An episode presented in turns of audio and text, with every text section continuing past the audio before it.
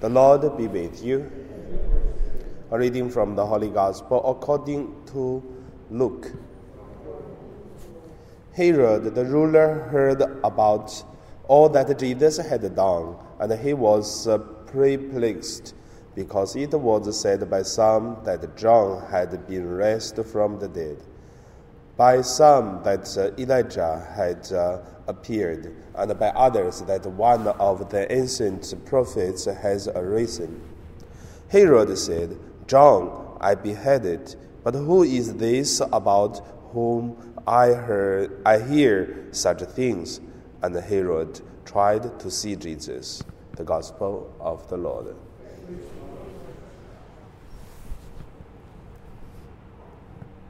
So today, my meditation, I would call it uh, decisions, or call fast decisions. The first, let us uh, look at uh, the people who have no, who cannot make a decision fast. God gave us different characters some people can doing things easily, but uh, sometimes the person doing things do not consider good or bad, and then already do it. And then God gives someone's uh, character is opposite. Think too much, I think a lot, but never make a decision. And then both of them has a problem then we can look at uh, Herod. Herod is a kind of person cannot be, make a decision fast, but think a lot. At the same time, he has a lot of uh, weakness, but also slow down decisions, and then that's Herod. And then in the Bible, if we say who has uh, decisions make fast at the same time have a lot of good characters, I would say here uh, uh, Abraham should be the one. And uh, another one I would call like uh, Peter. It's also like a kind of person. However, we still can find other people in the Bible. But second, let us look at the people think too much, do not make decisions like Herod. There is a danger.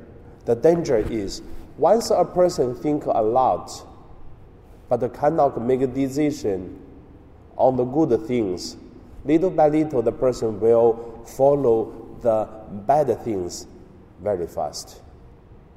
For example, this uh, Herod, he knew that he should not uh, kill uh, John Baptist. That's why he put him in the prison for many for a long time. And then, as soon as uh, the pressures come from his uh, officers, from the wife Herodia and then the daughter of Herodia, and then he make a decision very fast because not he want to make a decision fast, it, because the pressures from the people, then he have to make decisions. But since he is weak, then he make wrong decisions. That is the reason why give us the third point.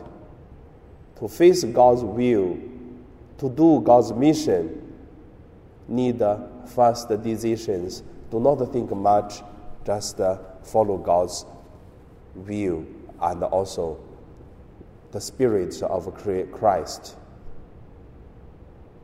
Can see that so many saints, they following God's uh, guidance very fast. Because they knew that uh, God's guidance and also following God, they do right thing. And then Look at many saints left their home and then to step on this uh, vocation of uh, whatever to do teaching or to live as a poverty life. Like today, we celebrate this uh, Saint Vincent de Paul. Saint Vincent de Paul did a lot of uh, loving things.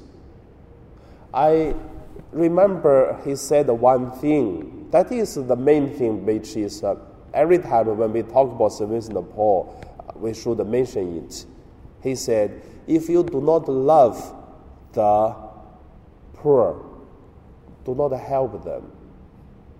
Because when you do not love them, you help them. When you're doing something, you may hurt them. In the beginning, I cannot understand, but later on, I found out it is true. The people you may help others, but if you do not love them, the way to help sometimes to bring more problems. So first, we have to love them. I believe that is the, the main spirit of uh, main spirituality of uh, Saint Vincent de Paul, and also he doing his uh, activities with uh, this spirit and guide his whole life. So, what kind of uh, character do we have?